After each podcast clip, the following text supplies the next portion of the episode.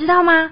上周末我带我家的彩彩出去玩，他又给我跑到泥巴坑里，搞得全身脏兮兮，然后又一脸无辜的跑来找我讨拍，我真的不知道要哭还是笑。我才刚受洗完呢，这个钱又白花了啦！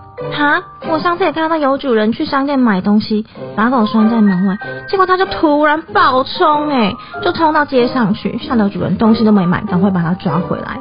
这真的会吓死人哎！但你就知道养毛小孩没那么容易了吧？对啊，其实我也好想养宠物哦，但是又怕自己还没准备好。你觉得怎么办啊？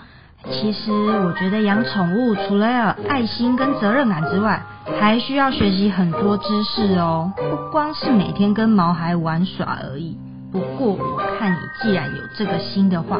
就推荐你收听一个频道，叫做“有点毛毛的”哦，毛毛的是什么恐怖故事吗？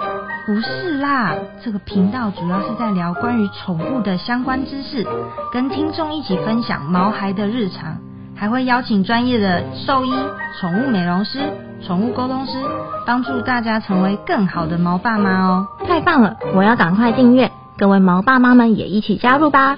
陪宠物放电，带狗散步的时候都可以边遛边听哦。没错，不管你养什么宠物，只要你喜欢动物、爱护动物，各种关于毛孩的议题，全部都可以交给有点毛毛的，带你快速掌握宠物新知，陪伴大家享受毛孩生活的喜怒哀乐吧。